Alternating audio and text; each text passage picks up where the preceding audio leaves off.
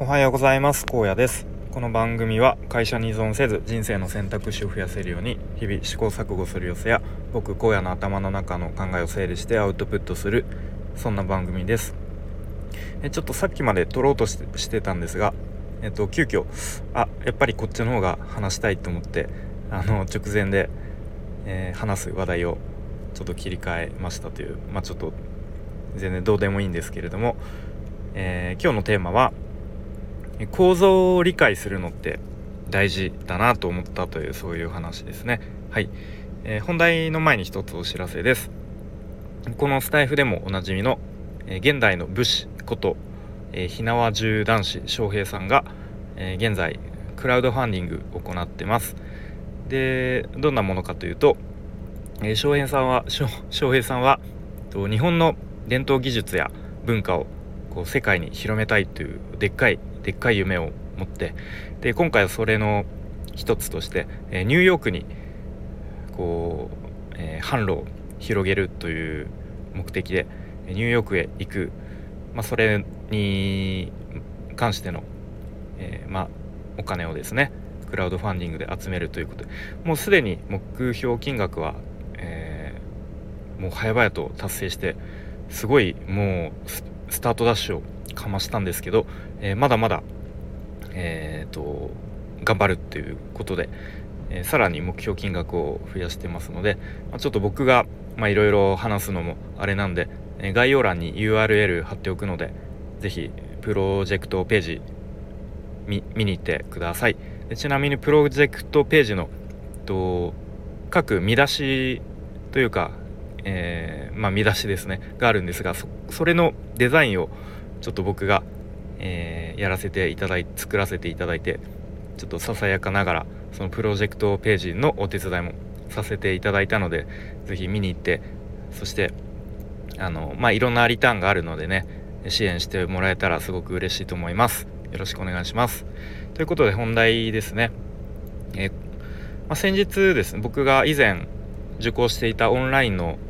スクール、えー、フリーランスウェブクリエイター育成スクールのスラッシュというスクールの同じ僕と同じ1期生として活動していた方とえっ、ー、とまあご飯を食べる機会がありました。でまあそこでいろいろとこうお互い最近どんな感じなのとかでまあこれからのスラッシュのこととかいろいろ話したんですけれどもでその方はですねもともと塾講師をまあ多分10年近くですかね、まあ、10年もいかないかなまあとにかく、えー、長い間やられていてでまあそのスラッシュの卒業後に転職活動をして今はですねウェブマーケターでいいのかな。ちょっと具体的にこう職種まあウェブマーケターでいいのかな、まあ、とにかくこう異業種にえー、転職されてでかなり仕事も充実されてるような話をしてました。はい、で、まあ、お互いもともと、え、ま、いわゆるウェブ制作を、えー、学習してきてきたんですけれども、まあ、お互いの意見として、まあ、今から何ですか、まあ、いわゆる副業で稼ぐためにウェブ制作を頑張って勉強するっていう人がまあいるんですね。ツイッターとか見てると、うん、でもちょっと正直今からやるのちょっと筋が悪いというかかなりしんどいよねという、うん、ことを話してました。はい。でまあ5年前とかだったらまあまだありだったかもしれないけどこう2023年の今から副業で稼ぐためにウェブ制作やりますっていうのはまあちょっとねあんまりこう本人がやる気があるところにいやちょっと厳しいですよっていうのもねなかなかあれなので言えないですけれどもまあそういうふうに思ってるよねという話をしてました。で、まあ、リベ大の両学長がね副業おすすめ10選とかでウェブ制作がね入ってるので、まあ、それにこう影響されてっていう人も少なくないのかなっていうことを思っていてうん。まあその辺はこうよくよく考えた方がいいなとも思ってしまうんですけれども、うん。まあ、ちょっとその辺は置いておいてでまあその方はですねえっとまあウェブマーケターということで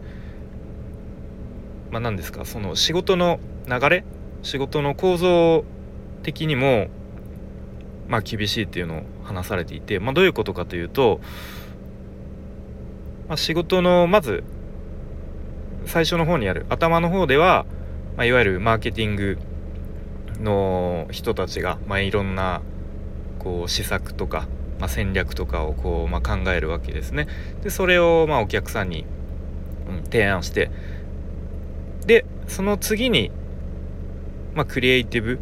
まあ、例えばウェブサイトが必要だったら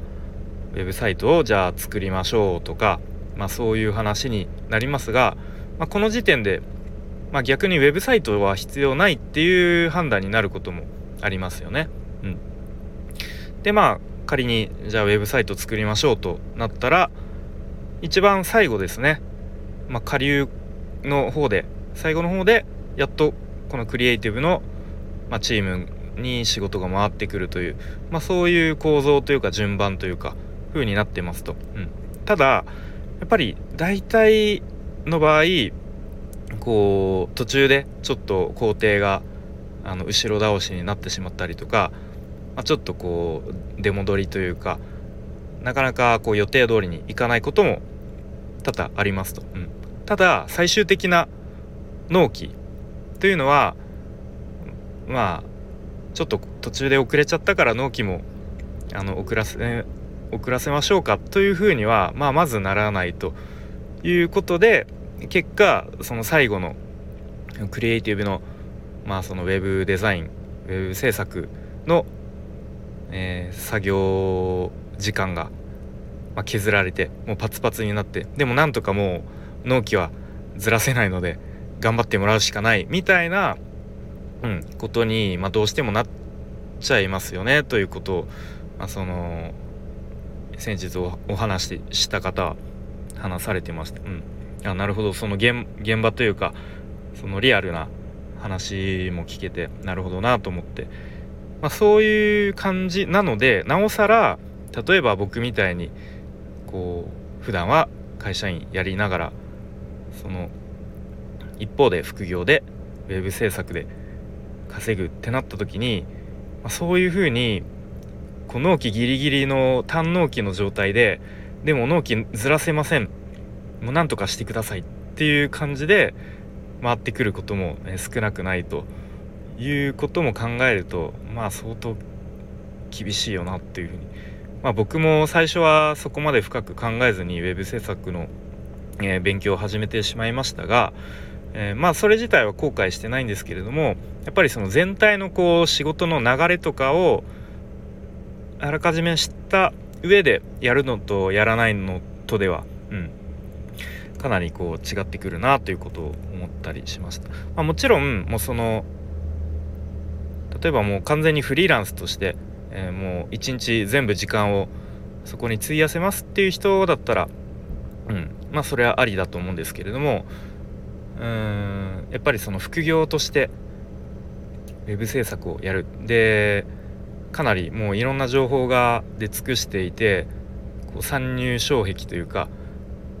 まあ、パソコン1台あればあの始められるのでで今だともうどんどんこうウェブサイトを作る、えーとまあ、ノーコードツールとか、まあ、それこそ AI とかがもう簡単にコードとかもあの書いてくれてしまうのでそこに今からゼロから、えー、まあ、コーディングの勉強するっていうのは、まあ、ちょっと厳しいよなということを、まあ、あんまり大きい声で言えないですがそんなことを思いましたという話でした。はい、ということで、まあ、ここの話に限らず、まあ、その仕事全体のこう流れとか構造とかをちゃんと知るっていうのはなんかすごい大事だなと改めて思います思いました。はいえー、ということで今日も最後までお聴きいただき ありがとうございました。荒野でした。バイバーイ。